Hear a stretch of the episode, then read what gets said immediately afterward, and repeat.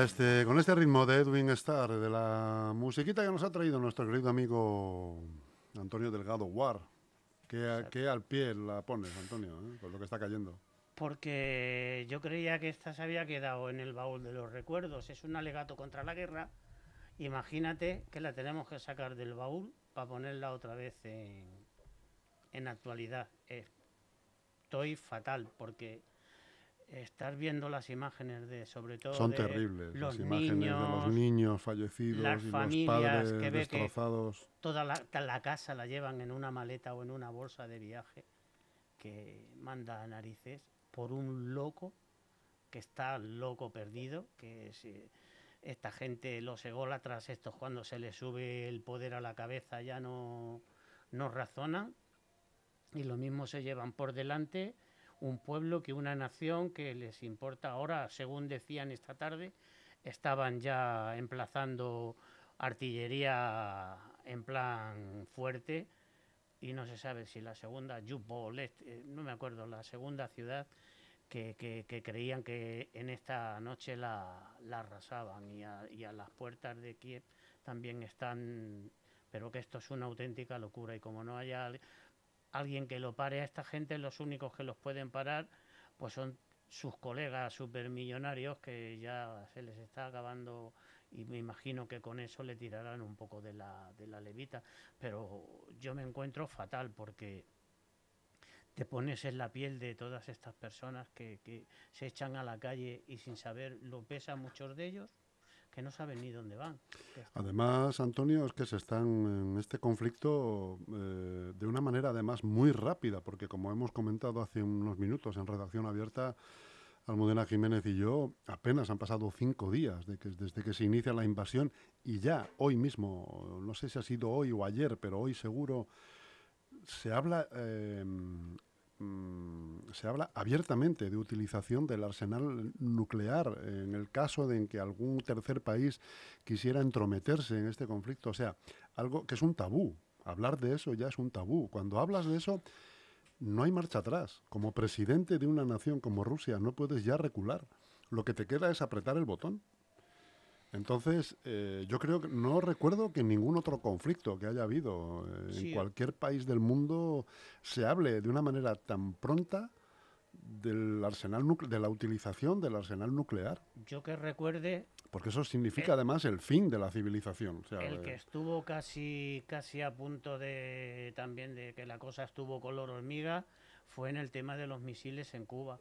El Y, eh, 62. claro, porque a- aparte no, no estaban los medios de comunicación que ahora vives Mm. al minuto, pero andaba todo el mundo, andaba pegado a la radio Mm. y andaban todos los presidentes, andaba el Papa anda- y andaban lo de los misiles que llegaban a Cuba y al final pues Mm. Ya- se dieron un poco la vuelta. Y has pero- mencionado un, un- un personaje clave también eh, en, en esta historia sociopolítica, económica y geográfica, que es el Papa. Yo no sé si ha, mm, ha abierto la boca en algún momento a, día de hoy. No me, no, Sí, ha hecho, ayer ha- habló en, eh, en, en su homilía de, en San Pedro, estuvo hablando también, pero vamos, tocan de aquella manera.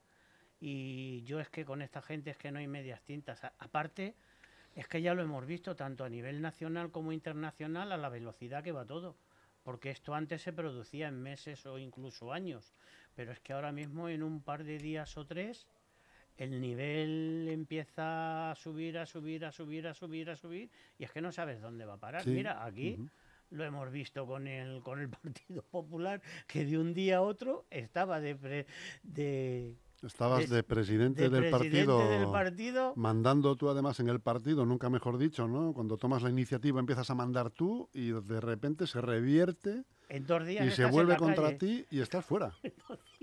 Y el tío estará, estará sentado encima de una calabaza, chupándose un dedo, diciendo, ¿Pero qué ha pasado? Pero si, si yo tenía un coche oficial hace 48 horas Al final y ahora me he tenido que volver al 124. al final la culpa la tenéis los de siempre, los medios de comunicación. Claro, no. Que Pero son es que los- ibas a decir la juventud, joder. No, la juventud, la juventud está, hace bien que, y está a lo suyo, pero que es que ahora mismo si te lo tomas en serio, es que, es que ahora mismo estás perdido, estás perdido porque es a, la evolución que va todo y además ve un sinsentido en todo, pues que no, no, no entiendes nada, es que no entiendes. Yo por lo menos, a mí ya hay cosas que me sobrepasan, ¿eh? porque no lo, no lo logras entender. Desde tú lo intentas de, de entender y te pasa, siempre te pasa con- con los malísimos y con los estúpidos, te pasa siempre lo mismo.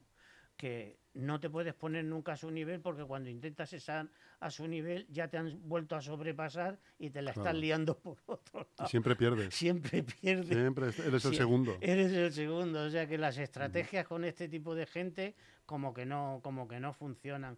Yo creo que esto al final será porque lo que más miedo tienen los ególatras estos es a perder la popularidad y el apoyo.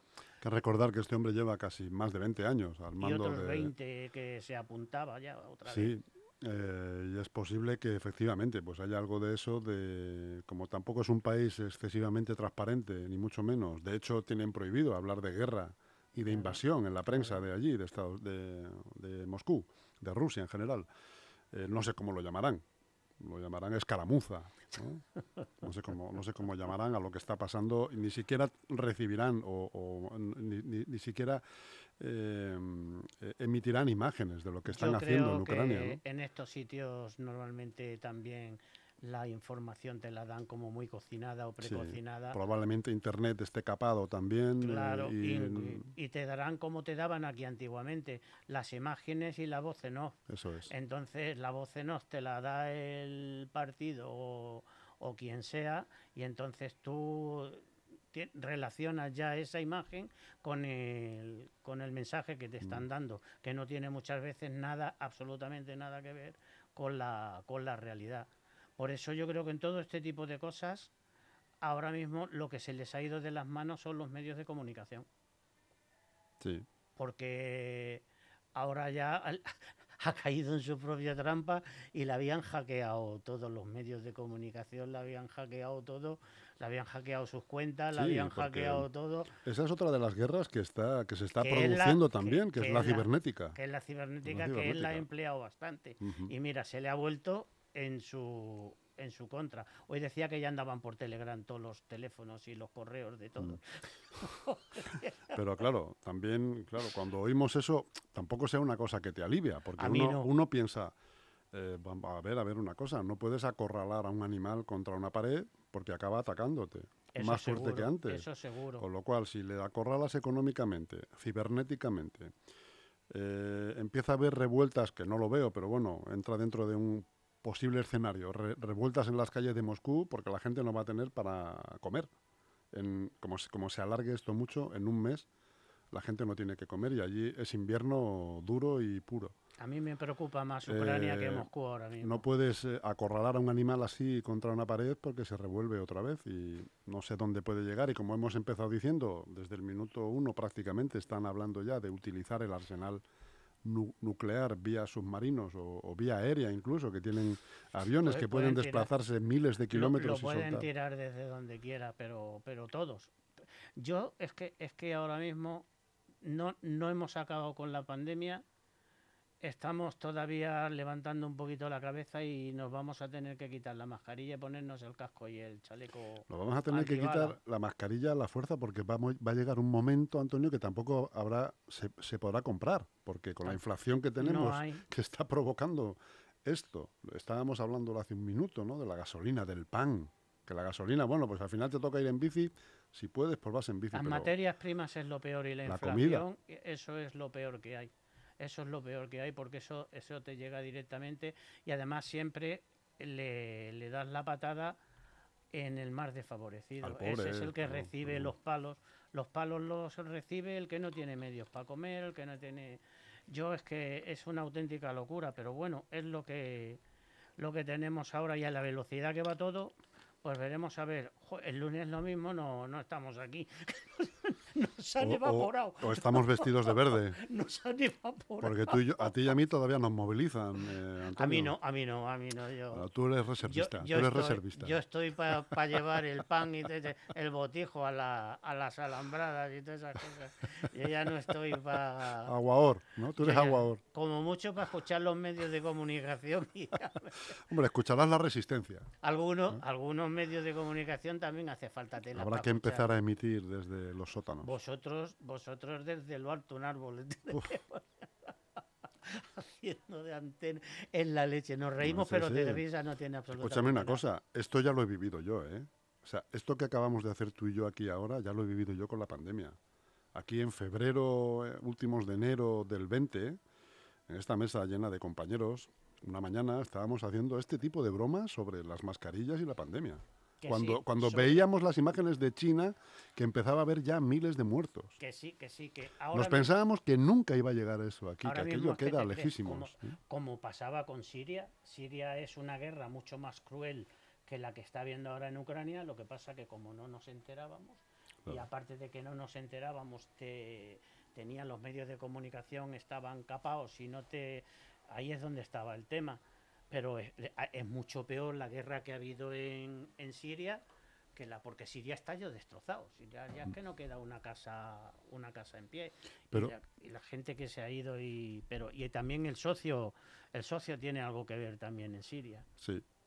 Y por decir algo bueno, Antonio, si es que se puede hablar de algo bueno de- en este conflicto, eh, me ha gustado, entre comillas, la, la- el consenso europeo tan grande que ha habido, ¿no?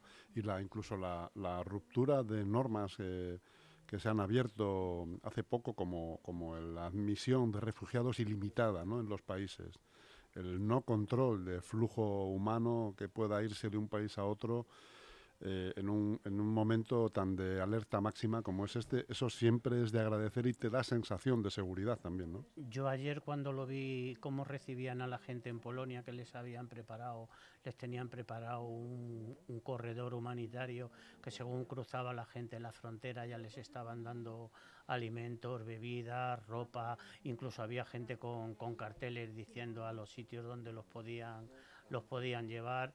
Como siempre, la gente, eso de que dicen que el pueblo salva al pueblo, es cierto. Es cierto, la gente de ahora, Polonia, que las ha pasado también bastante mal, ahora están resurgiendo y son vecinos, es que frontera con frontera. Entonces lo han hecho, lo tienen sentido como ellos.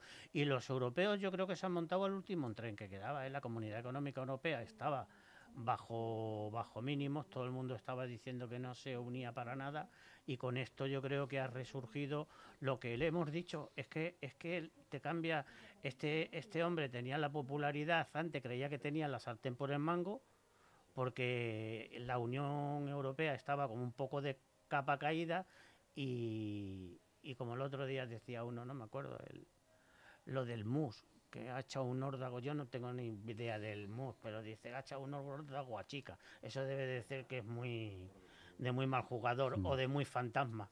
Entonces el fantasmón le ha quedado mal, mal, mal, mal.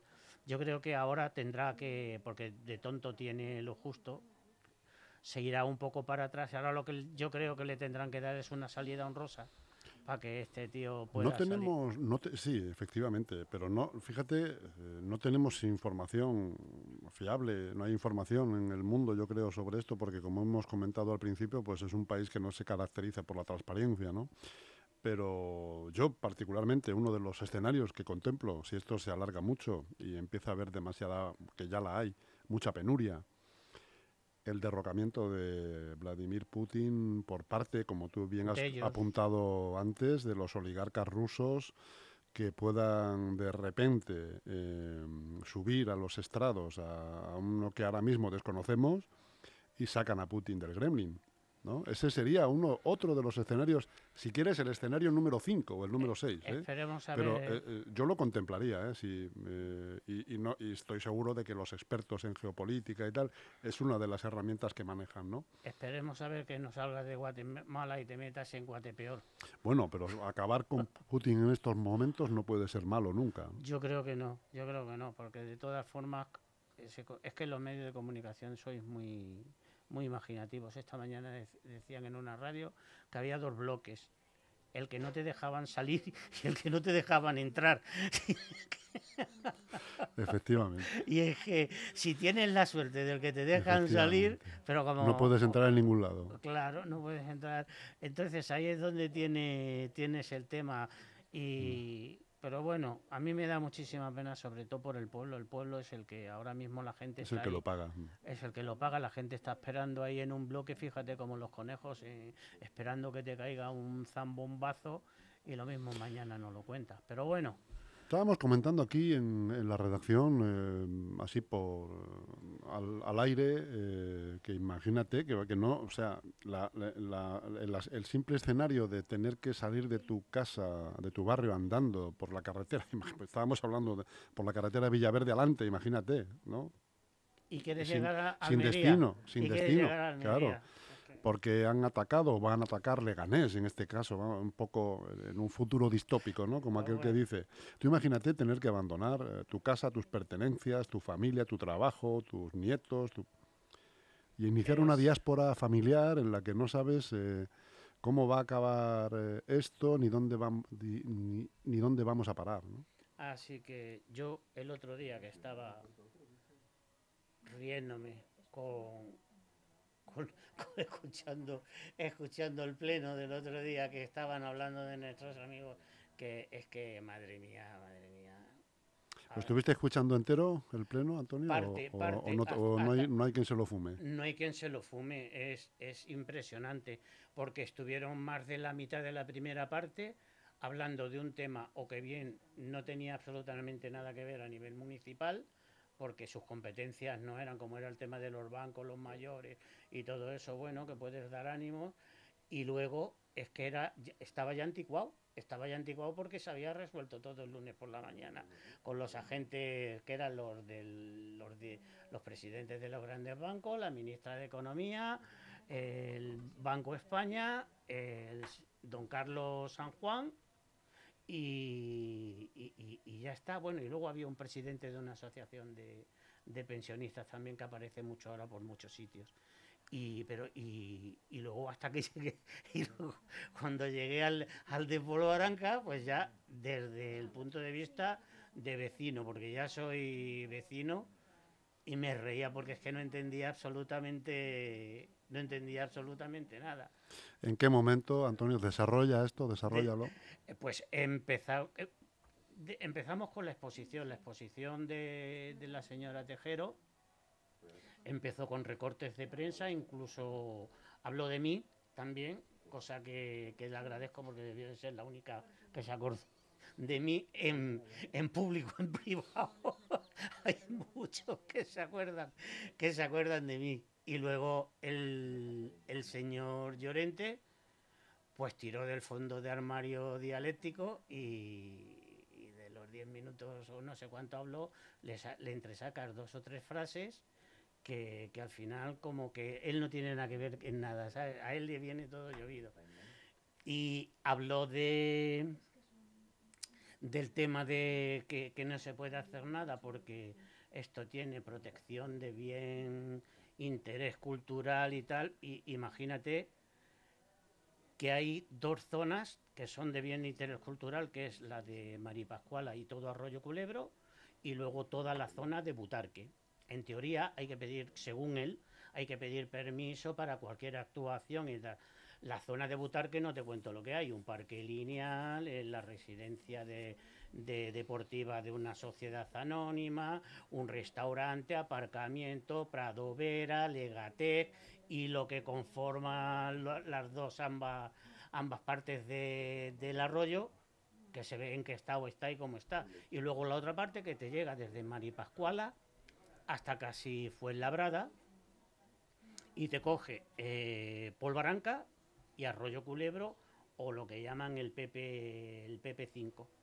En el PP5 es donde aparecieron muchísimos restos arqueológicos, una necrópolis, y aunque la más importante es la de la Fuente de la Mora o, Finca de la Mora, que es donde apareció, que apareció porque ahí, hacían lo de la, la M45.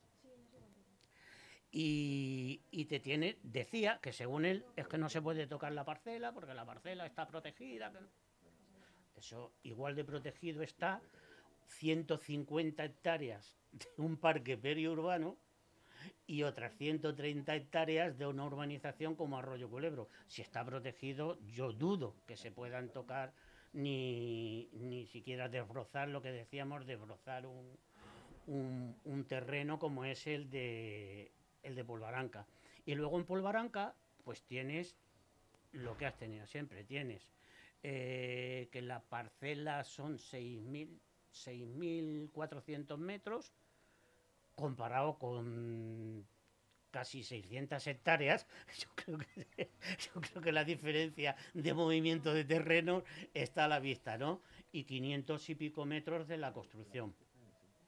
Eso es propiedad del ayuntamiento, en el que está obligado a su mantenimiento y a todo lo que conlleva el ser propietario. ¿Qué es lo que pasa? Que dentro de esa parcela hay un edificio en ruinas. Bien, en el inventario del ayuntamiento también está catalogado el precio en venta, uno son, me parece, el terreno 18.000 euros y el otro 65.000 o 66.000, que hay una diferencia abismal. Entonces, él, según él, tiene sus prioridades.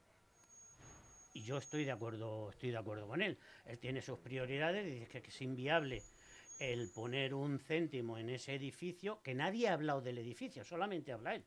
Yo jamás, si me has oído, nunca he hablado del edificio. Siempre hemos hablado del poblado. Bueno, pero vamos a comprarle la parcela porque es del ayuntamiento y él puede hablar, está en su derecho de lo que quiera.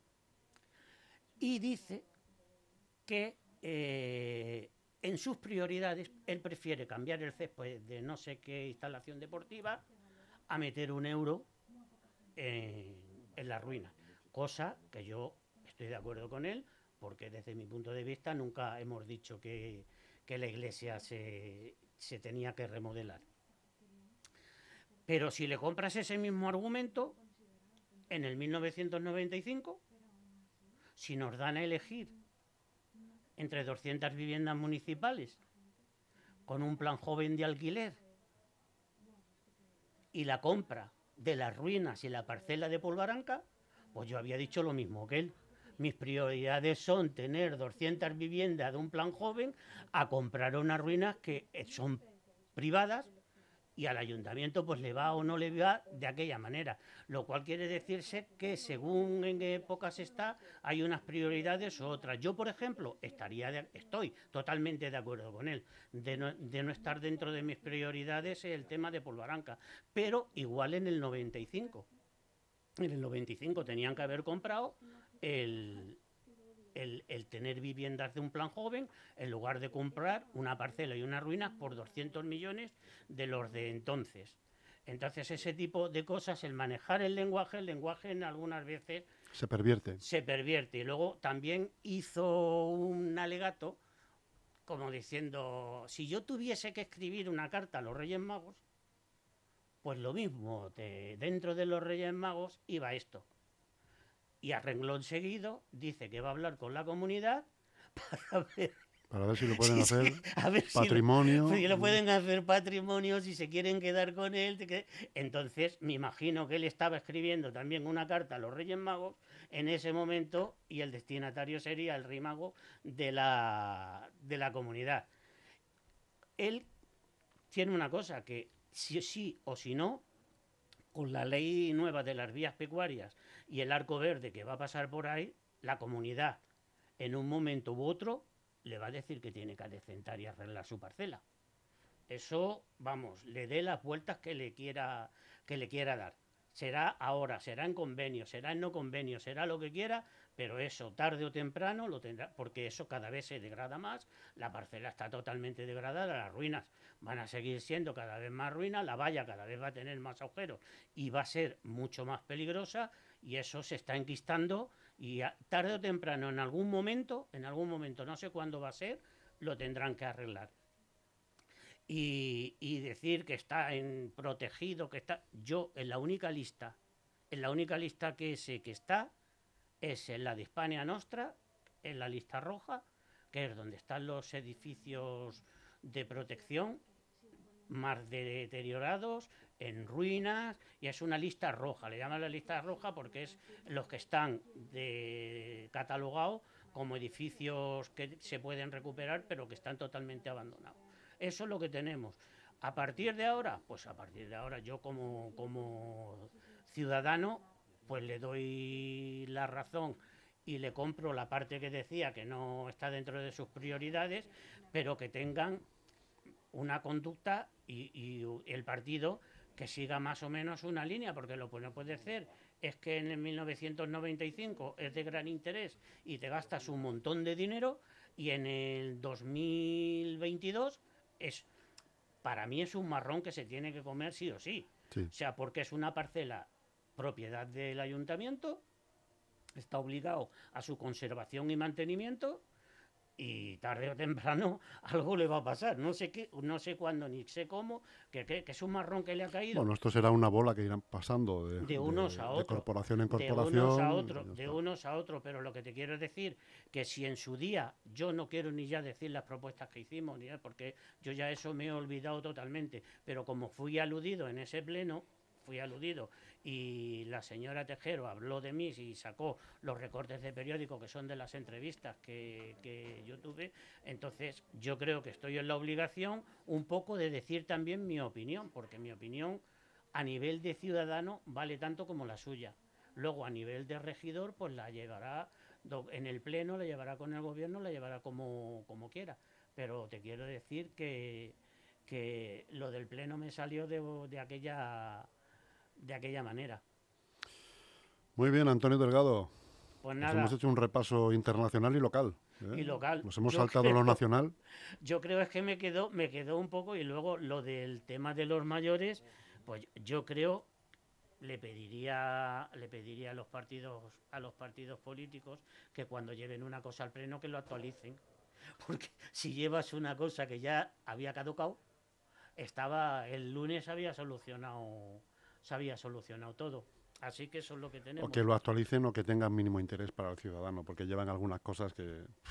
Yo- es Pues que yo creo que es por justificar el, el- la asistencia al pleno. prácticamente todo lo que había, prácticamente todo lo que había, no tenía nada que, que ver lo- el ayuntamiento. Eran brindis al sol, que sí, happy flower y que somos muy buenos y que todos queremos a los pensionistas. Estamos llegando en periodo electoral y ahora todo el mundo quiere a los mayores, Claro. y, pero hasta ahora el que ha dado la cara y ha puesto las cosas en su sitio ha sido el señor este, el Carlos, Carlos San Juan.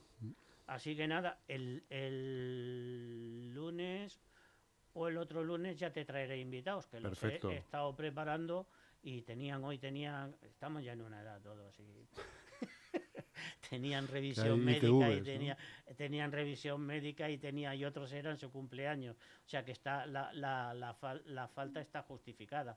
Así- cuidaros, cuidaros mucho Y tú y- también, Antonio, y tú también. que la cosa no está para broma. Y aprovecha, gástate todo lo que tengas en la cartilla y llévatelo puesto, como decía un amigo mío. Yo me lo llevo puesto. Tengo para vivir de aquí al viernes, tengo para vivir estupendamente. Pues entonces de aquí al viernes puede. de aquí al viernes un mundo. Un abrazo, amigo. Un abrazo. Venga, buenas tardes.